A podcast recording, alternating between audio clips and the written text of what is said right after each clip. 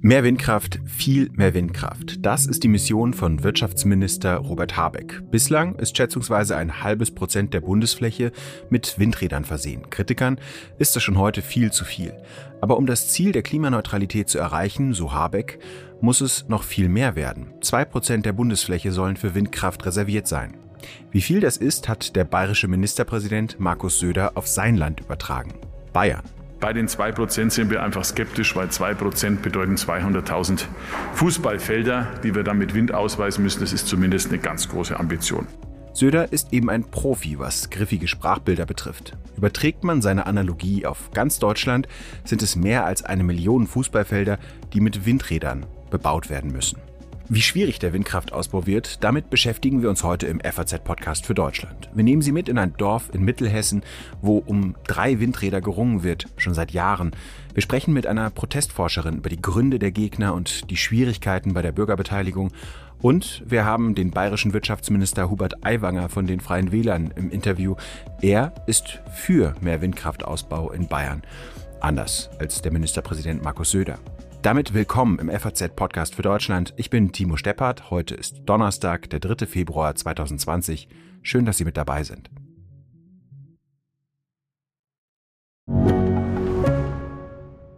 Ich bin Dr. Robin John, Allgemeinarzt in Schönebeck. Das ist 15 Kilometer von Magdeburg entfernt und trotzdem zu weit, um hier Nachwuchs zu finden. Immer mehr Praxen im Salzlandkreis bleiben unbesetzt und Patienten haben lange Wege und noch längere Wartezeiten. Das muss sich ändern. Die besondere Nähe der niedergelassenen Haus- und Fachärzte ist in Gefahr. Was die Gesundheitspolitik jetzt dringend ändern muss, erfahren Sie auf rettetdiepraxen.de. Vielleicht erinnern Sie sich, es ist erst ein paar Wochen her. Da saß Robert Habeck in der Bundespressekonferenz, um einen Blick über die Schulter zu werfen, wie er sagte. Also eine Bilanz dessen, was bei der Energiewende bislang erreicht wurde und was noch vor uns liegt. Bedrückend ist, dass der Trend in die falsche Richtung geht. Wir haben über die letzten drei Jahre einen Zubau von Onshore-Wind, das ist würde ich sagen, noch immer der Lastesel der erneuerbaren Energien von einem Gigawatt gehabt. Viel zu wenig. Offshore ist nahezu komplett zum Erliegen gekommen. Man sieht es hier beim Anteil der für Klimaschutz zuständige Wirtschaftsminister hielt eine Menge Tafeln hoch, die er mitgebracht hatte. Da waren ziemlich niedrige Balken zu sehen, Darüber immer eine Kurve, wie viel Wind- und Sonnenenergie in den kommenden Jahren ausgebaut werden muss, damit das Ziel erreicht wird. Bis 2030 sollen 80 Prozent des Stroms aus erneuerbaren Energien stammen. So steht es im Koalitionsvertrag der Ampelkoalition. Wenn wir uns anschauen, woran es hapert, dann sind die Gründe vielfältig. Vor allem ist bei, Off bei Onshore festzustellen, dass die Fläche einfach schlichtweg nicht da ist. Um diese Mengen zuzubauen, brauchen wir zwei Prozent der bundesdeutschen Fläche. Gute Nachricht ist, 98 Prozent der Fläche sind äh, freizuhalten und werden auch nicht gebraucht. Ausgewiesen theoretisch sind 0,8 Prozent, faktisch zur Verfügung stehen 0,5. Also das, was Sie erleben, ist ein Viertel dessen, was wir kennen, ein Viertel dessen, was wir tatsächlich brauchen. Mit den zwei Prozent begibt sich die Bundesregierung also auf den Weg, um das zu erreichen, was schon die Vorgängerregierung versprochen hat. Klimaneutralität bis 2045. Um die Erderwärmung letztlich auf 1,5 bis 2 Grad zu begrenzen. So steht es wiederum im Paris-Abkommen. Dabei ist jedes Windrad eine Herausforderung. Drei von ihnen sollen in der Gemeinde Weilburg im Ortsteil Hasselbach entstehen. 400 Menschen leben dort und der Ärger über die Windräder ist groß. Meine Kollegin Kim Maurus hat sich mit einem der Windkraftgegner zum Spaziergang verabredet. Also wir sind hier in äh, dem Ortsteil Weilburg-Hasselbach. Unser kleines Dorf äh, liegt am Fuße des Hohen Steins, der 374 Meter hoch ist und ist komplett in Richtung Westen ausgerichtet. Und genau in Richtung Westen sollen diese drei Windkraftanlagen entstehen. Und die Emissionen, die da zu erwarten sind, die kommen eben aus dem Westen, weil wir hier auch Westwind haben. Das ist Lothar Hölsken. Er ist Ortsvorsteher von Hasselbach. Wir stehen auf einem Bolzplatz. Von hier aus kann man das Gelände gut überblicken. Und man hört den Wind, der hier bald in Energie umgewandelt werden soll. Hasselbach ist ein Stadtteil der Gemeinde Weilburg, etwa 90 Kilometer von Frankfurt entfernt. Bereits auf dem Weg hierher kommt man an vielen Windrädern vorbei. Neben Schleswig-Holstein ist Hessen mit 1,9 Prozent das Bundesland, das dem 2-Prozent-Ziel der Bundesregierung bislang am nächsten kommt. Am Ortseingang von Hasselbach hängt ein Schild. Nein zum Windpark, ja zu Mensch und Natur, steht da drauf. Das Schild hat die Bürgerinitiative Aarländer aufgehängt, der auch Lothar Hölsgen angehört. Aus seiner Sicht spricht viel gegen die Windräder. Das fängt an von den klassischen Emissionen über äh, Schall, über Schlagschatten, über optische Störungen, über permanente Beeinflussungen bis hin zu der Tatsache, dass auch sehr viele um den Wert ihrer Immobilien fürchten. Und das sind die Sorgen und Nöte, äh, die die äh, Bürgerinnen und Bürger von Hasselbach haben, wenn es tatsächlich gegen unseren Willen hier zum Bau äh, dieser Windräder kommt. Hölsken wohnt seit mehr als 40 Jahren in Hasselbach. Früher hat er bei der Polizei gearbeitet. Heute ist er mit 60er Pensionär und Ortsvorsteher. Hölsken kennt die Menschen hier und ist überzeugt, sie wollen keine Windräder direkt vor der eigenen Haustür. Stellenweise soll der Abstand nur 500 Meter zu den ersten Häusern betragen. Die Fronten sind relativ klar verteilt. Auf Seiten der Windkraftgegner sind die Stadt Weilburg und der Bürgermeister, die das Vorhaben ablehnen. Die Befürworter sind das Regierungspräsidium Gießen und die zwei Landwirte, denen die Flächen gehören. Der Streit dauert schon eine Weile. Das erste Treffen liegt jetzt äh, circa drei Jahre zurück, als dieser erste Kontakt mit dieser Firma äh, sich aufgetan hat. Und äh, unmittelbar danach hat sich dann auch äh, die Bürgerinitiative gegründet. Erstmal in einer losen Zusammenkunft, später hat sie sich formal zusammengesetzt, hat auch zwei Sprecher, die für die Initiative nach außen wirken und äh, auch äh, die Themen vorantreiben. Und wir begleiten es parallel auch auf dieser Ortsbeiratsschiene. Das Energieunternehmen, das das Windrad errichten will, hat vor kurzem eine Umfrage im Ort in Auftrag gegeben. Danach sind 60 Prozent der Anwohner für den Bau. Hölsken zweifelt an den Ergebnissen. Schon viel früher, vor mehr als zwei Jahren, haben Hölsken und seine Initiative einen Fragenkatalog an das Regierungspräsidium Gießen geschickt. Doch das macht dicht, sagt Hölsken. Die Antwort auf diese Fragen steht bis heute noch aus. Es wird nicht darauf reagiert. Wir haben eine offizielle Anfrage über das Stadtparlament auch an den RP Gießen gerichtet und gefragt, gibt es denn die Möglichkeit, uns von diesen Flächen zu lösen, sie aus diesen Windvorrang, diese Windvorrangflächen rauszunehmen aus dem Plan. Das wurde abgelehnt. Angeblich geht es nicht, weil durch die Festlegung dieser Windvorrangfläche alle anderen Flächen letztendlich tabu sind. Das heißt nichts anderes im Klartext, eine einmal getroffene falsche Entscheidung nimmt man nicht zurück. Hölsgen ist nicht per se Windkraftgegner. Ihn ärgert vor allem eine Sache. Mich stört in erster Linie die Vorgehensweise der Politik. Die steht ganz oben. Sie hat eine Entscheidung getroffen, ohne zu wissen, wie sie die daraus resultierende Erfordernis, sich auf andere Art und Weise Energie zu beschaffen, umsetzen will. Per Diktat geht in der Politik grundsätzlich gar nichts, sondern wir leben in einer Demokratie und wir sollten grundsätzlich auch schauen, dass wir gerade die Bürgerinnen und Bürger bei unseren politischen Entscheidungen mitnehmen. Wir vor Ort tun das jeden Tag, in jeder Sitzung. Für Helsken werden die Bedürfnisse der Menschen ganz hinten angestellt. Es geht ihm nicht so sehr um Arten- oder Naturschutz. Vielmehr stehe der Ausbau der Erneuerbaren über allem, auch über Mensch und Natur. Und Hölsken sagt, die Windräder sorgen im Dorf für Probleme, bevor sie überhaupt da sind. Diese soziale Bindung in einem Dorf lebt natürlich mit gemeinsamen Ideen, mit gemeinsamen Zielen oder aber auch gemeinsam etwas zu verhindern. Und wenn einige ganz wenige, noch nicht einmal eine Handvoll, von dem Bau dieser Windräder persönlich profitieren und in dem Wissen, dass über 90 Prozent Ablehnung in dem Ort für diese Windräder sind, und man dennoch diesen Weg gibt, glaube ich, braucht es nicht sehr viel Lebenserfahrung, um zu erkennen, dass hier eine soziale Spaltung stattfinden kann, die diesem Dorf niemals gut tun wird. Wie aber soll der Strom künftig produziert werden? Das weiß auch Hölsgen nicht. Aus der Atomkraft sei man zu hastig ausgestiegen, ohne einen Plan für Alternativen zu haben. Und die Alternativen, über die jetzt gesprochen werden, die seien auch nicht richtig durchdacht worden. Jeder glaube ich, in der Bundesrepublik Deutschland weiß, dass es zum Beispiel auch Offshore-Windräder gibt. Und jeder weiß auch, welche Probleme es bedeutet oder mit sich bringt, die Energie vom Norden in den Süden zu bringen. Seit wie vielen Jahren diskutieren wir über die Stromtrasse? Da passt dem einen Land nicht die Überlandleitung, der andere will nicht die, Graben, die Gräben aufgerissen bekommen. Auch diese politische Lösung ist für mich noch nicht erkennbar. Für Hölsgen und die Bürgerinitiative ist dieses Jahr entscheidend. Die Genehmigungsverfahren laufen bereits. Die Windräder sollen 2023 stehen. Die Initiative erarbeitet gerade gemeinsam mit dem Bürgermeister eine Resolution. Die ist an das Gießener Regierungspräsidium und den Hessischen Landtag gerichtet. Sie hoffen darauf, doch noch irgendetwas auszurichten. Denn wenn die Genehmigungsverfahren durch sind, sagt Hölsgen, wird es für ihn so gut wie unmöglich, den Bau der Windräder zu stoppen.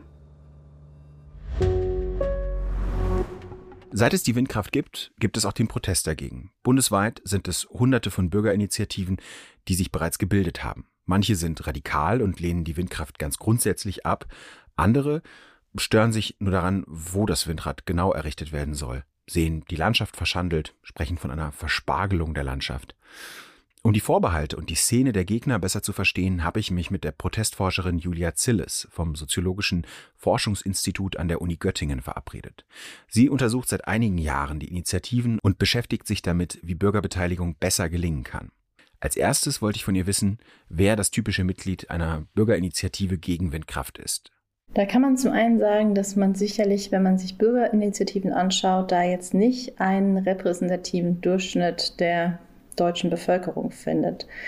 Ein typisches BI-Mitglied ist eher männlich. Es gibt natürlich auch Frauen in diesen Gruppen, aber es beteiligen sich deutlich mehr Männer. Schon etwas älter.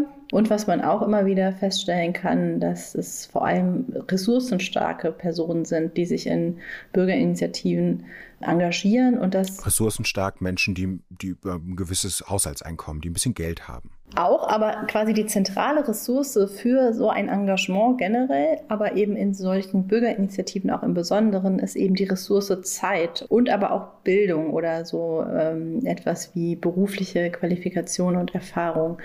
Und vielleicht noch, äh, ja, was die Motivation ist, ist sicherlich, ähm, was alle eint, ist so dieser Wunsch, das Lebensumfeld, das einen direkt umgibt, aktiv mitzugestalten, beziehungsweise zu bewahren, eben für nächste Generation. Also das würde ich auch sagen, ist etwas, was ein typisches BI-Mitglied eben auszeichnet, dass man eben sich für den sehr lokalen Kontext interessiert und die direkt umgebende Landschaft, Natur, Heimat, dass das eben ein einendes Moment ist. Sie haben schon ein bisschen angedeutet, aber was ist eigentlich der Hauptgrund oder kann man das überhaupt, gibt es da Hauptgründe, warum mh, hm, die Menschen vor Ort gegen die, das Errichten von Windrädern sind?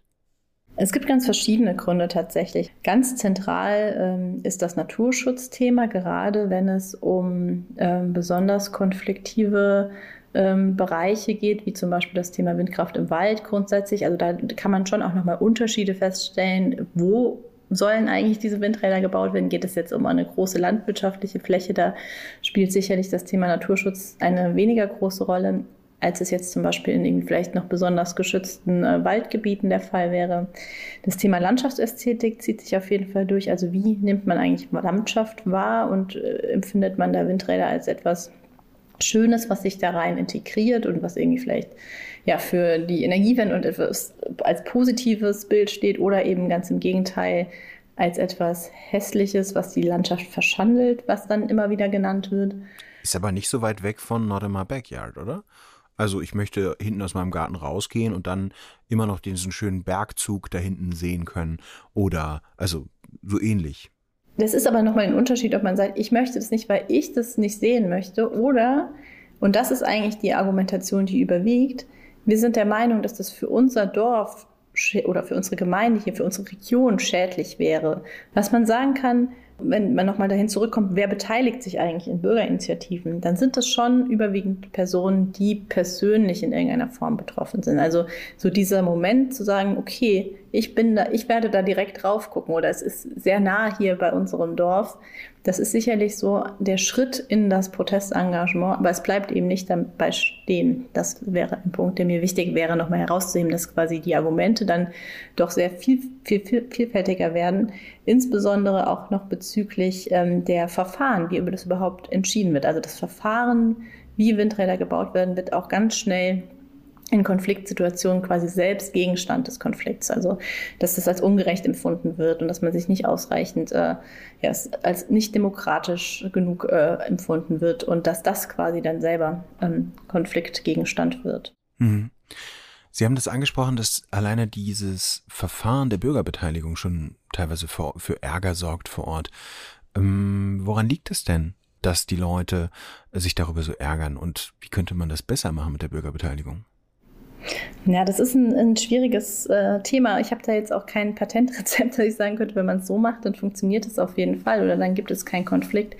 Ich glaube, zum einen muss man einfach anerkennen, dass dieses Thema ein konfliktives Thema ist und dass man da nicht einen Konsens ähm, und äh, eine automatische Akzeptanz vor Ort voraussetzen kann, sondern dass das quasi ausgehandelt werden muss. Von daher finde ich, wenn, wenn es jetzt darum geht, in welcher Form man Bürgerinnen und Bürger beteiligen sollte, ist ganz zentral aus meiner Sicht, dass man zum einen sich klar macht, aber auch ganz klar kommuniziert, um was es eigentlich geht in diesem Beteiligungsprozess. Das sehen wir immer wieder in unserer Forschung. Und ähm, das erzeugt dann ganz schnell eben Frustration, dass man sich quasi beteiligen möchte, aber quasi gar nicht, ja, quasi die falschen Fragen ähm, adressiert. Und das, das ist, glaube ich, sehr wichtig, dass das klar gemacht wird. Und eben aber auch die Frage, wie geht man eigentlich in Beteiligungsformaten mit ganz grundsätzlicher Kritik um? Hm. Also blendet man das aus oder integriert man das? Ja. Zum Abschluss, Sie schauen sich das Thema ja schon seit längerem an, seit ein paar Jahren. Was ist Ihr Eindruck? Wie hat sich die Akzeptanz für Windkraft in den letzten Jahren verändert? Ist sie abgenommen oder zugenommen? Das ist schwierig pauschal zu beantworten. Also das ist, wie gesagt, man muss es, glaube ich, wirklich äh, spezifisch in den verschiedenen Regionen sich anschauen. Es gibt sicherlich einfach Themen, die sehr konfliktträchtig sind und wo dann eben es sehr schwierig wird mit ähm, der lokalen Akzeptanz. Also wir haben gerade keine neutrale Ausgangssituation. Von daher nehmen Konflikte zu ähm, in, den letzten, in den letzten Jahren und das wird sich jetzt sicherlich nochmal verstärken durch diesen Zeitdruck, den, der quasi zwangsläufig aus den gesteckten Klimazielen äh, entstehen wird und den ähm, ja, gesteigerten Ausbauzielen. Der Protest ist das eine Problem. Dadurch entsteht politischer Druck, macht es oft schwierig, solche Verfahren durchzuführen. Die Gegner haben allerdings auch viele rechtliche Angriffsmöglichkeiten. Durch Verwaltungsgerichtsverfahren dauert es teilweise viele Jahre, bis die Genehmigung für ein Windrad erfolgt. Das soll mit der Reform, die die Ampelkoalition angekündigt hat, vereinheitlicht und damit auch vereinfacht werden. Bislang ist das Artenschutzrecht vor allem ein großes Hemmnis.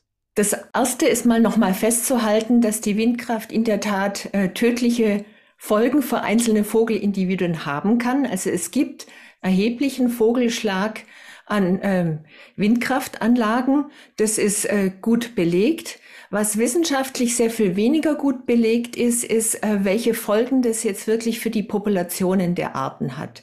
Da gibt's ähm, sehr gute Arbeiten, die äh, auch Modellierungen, die zeigen, dass das einen substanziellen Beitrag hat und dass es zu Populationsrückgängen kommen wird. Aber es gibt auch andere äh, Arbeiten, die zeigen, dass es zwar Vogelschlag gibt, aber dass das keine Folgen hat äh, oder keine großen Folgen für die Populationen. Und auch in der Praxis gibt es eben äh, Beispiele, wo dann in Bundesländern, wo die Windkraft ausgebaut wurde, gleichzeitig die Vogelbestände an kritischen Arten gestiegen sind. Das sagt Katrin Böning-Gese. Sie ist Direktorin des Senckenberg Klimaforschungszentrums. Besonders gefährdet sind der Rotmilan und der Schwarzstorch. Wie wir aber schon gehört haben, wie stark sie durch die Windkraft bedroht sind, das lässt sich nur schwer bewerten. Ähm, aber in der Tat ist die Problemlage, die wir äh, empirisch äh, sehen, dass der Artenschutz ein scharfes Schwert ist, und das klang ja vorhin auch schon an, und deshalb auch von Leuten genutzt wird, denen es nicht um Artenschutz geht, sondern um die Verhinderung von Windenergieprojekten. Das liegt auch an den schwammigen rechtlichen äh, äh, Maßstäben, die wir haben zur Ermittlung ähm, und zur Bewertung der Situation.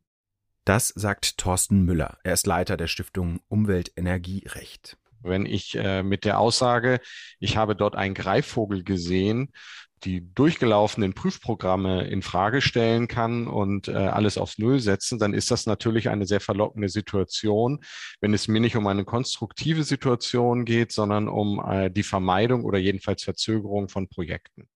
Das Artenschutzrecht soll nun aber reformiert werden. Das Umweltministerium bereitet laut Koalitionsvertrag eine Vereinheitlichung und Vereinfachung der Artenschutzrechtlinien vor. Die Herausforderung ist, einerseits die Vögel schützen, aber eben auch den Windkraftausbau vorantreiben. Die andere Herausforderung, bislang gibt es in vielen Bundesländern Abstandsregeln. Als der Protest vor einigen Jahren schon immer lauter wurde, da schuf die Bundesregierung 2014 eine Länderöffnungsklausel. Danach konnten sich die Länder eigene Abstandsregeln basteln.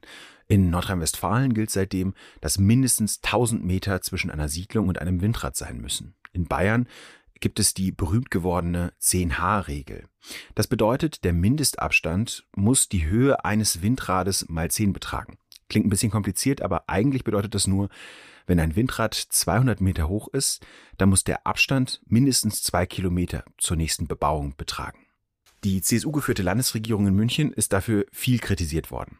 Der für Windkraft zuständige Wirtschaftsminister von Bayern sieht das alles aber etwas anders. Er will viel mehr Windräder bauen, sieht den Kurs von Minister Habeck aber trotzdem kritisch. Deswegen habe ich mich mit Hubert Aiwanger zum Gespräch verabredet. Als erstes wollte ich von ihm wissen, ob er den Eindruck hat, dass Bayern gerade wegen der 10H-Regel zum bundesweiten Boomhahn gemacht wird.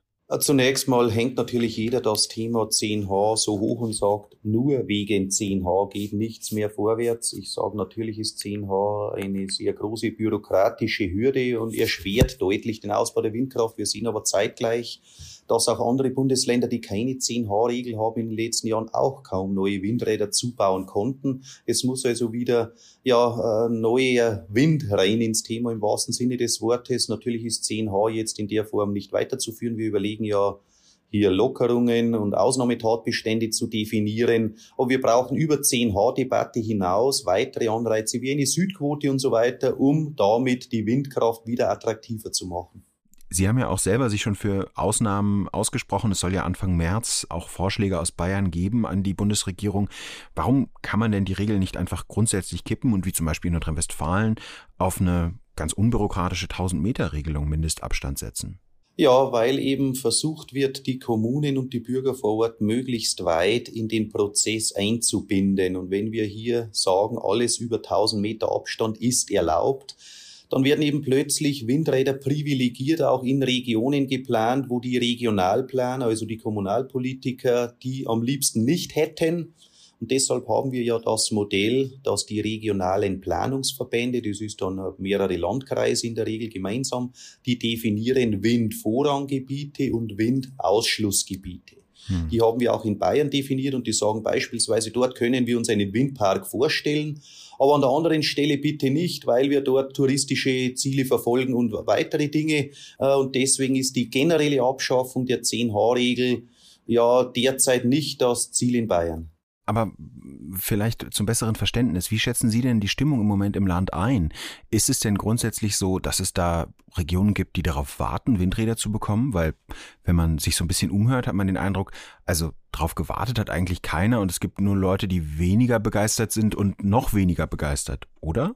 Ja, das Thema Windkraft spaltet natürlich die öffentliche Meinung. Es ist irgendwo ungefähr die Hälfte dafür und die Hälfte dagegen. Das sieht man ja auch immer, wenn Abstimmungen über Windräder sind. Da hatten wir dann teilweise 51 Prozent dafür und, den, und 49 dagegen und so weiter.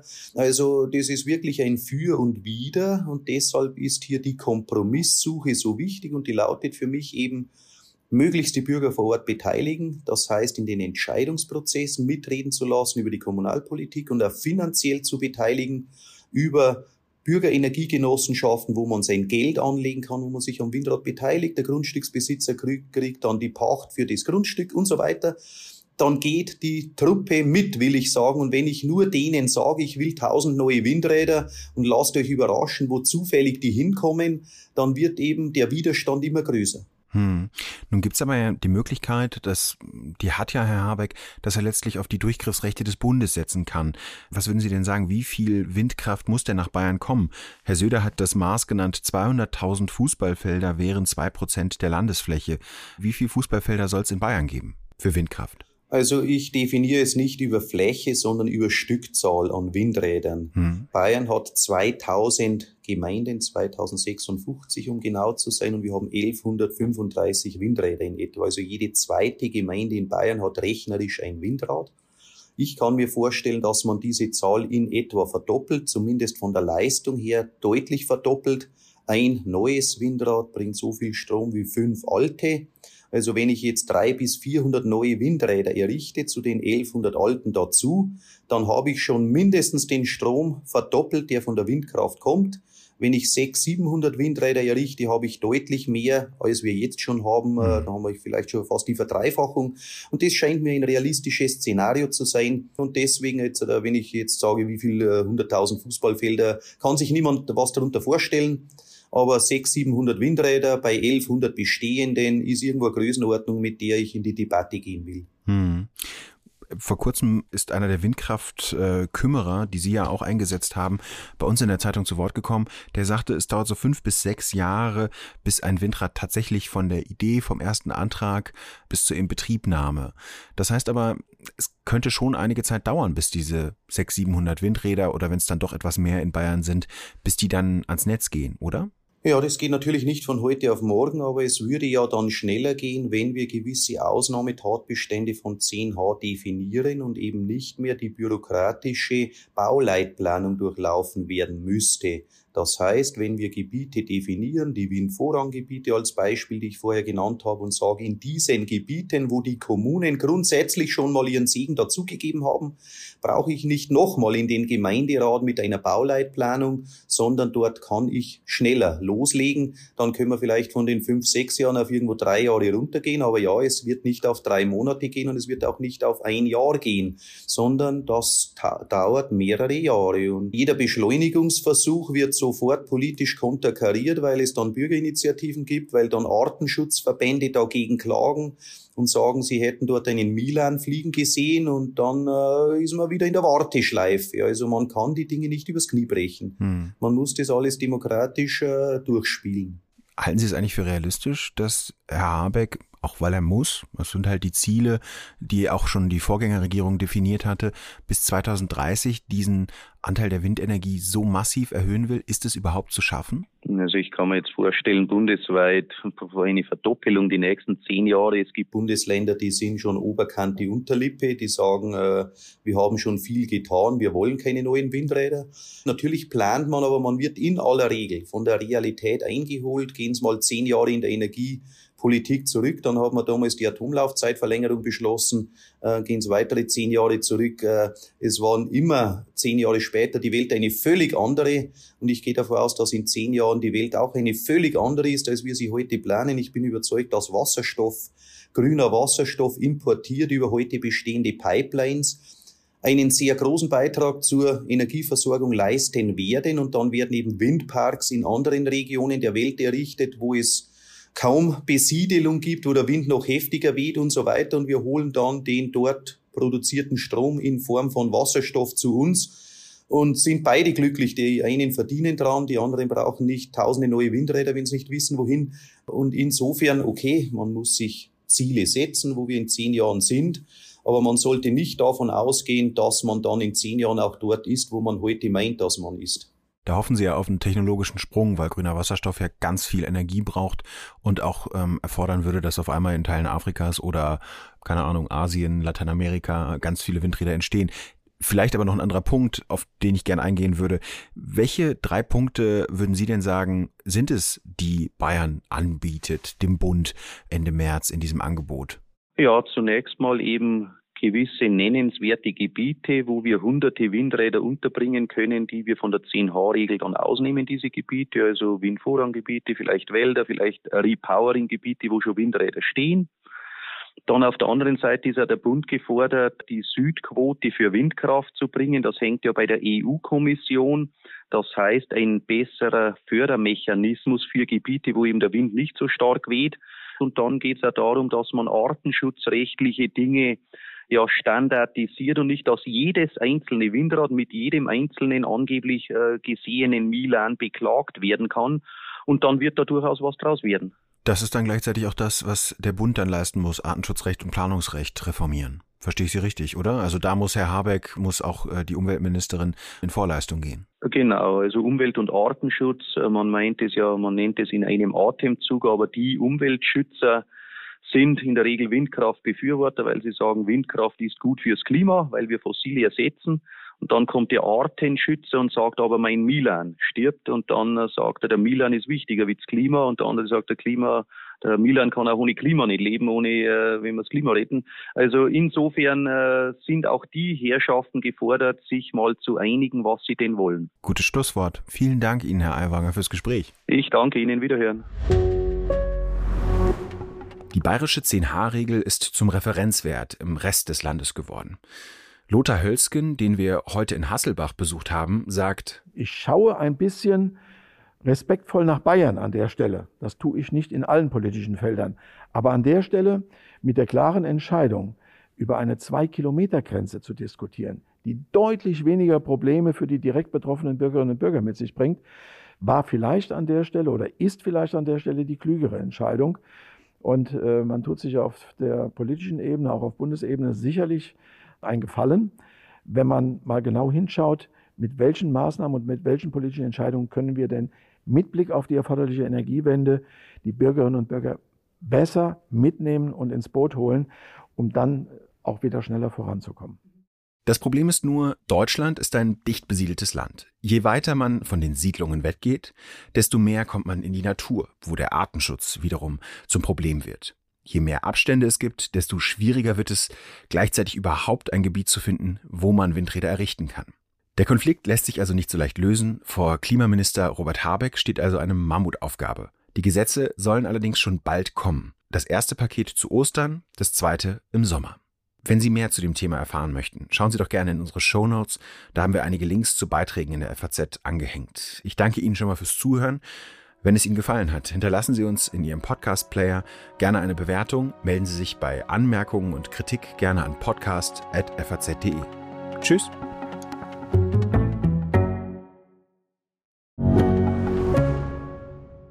Ich bin Dr. Falk Stierkart und leite ein medizinisches Versorgungszentrum in Erlangen. Der Job als niedergelassener Arzt ist nicht unattraktiv, aber er scheitert oft schon an der Wurzel.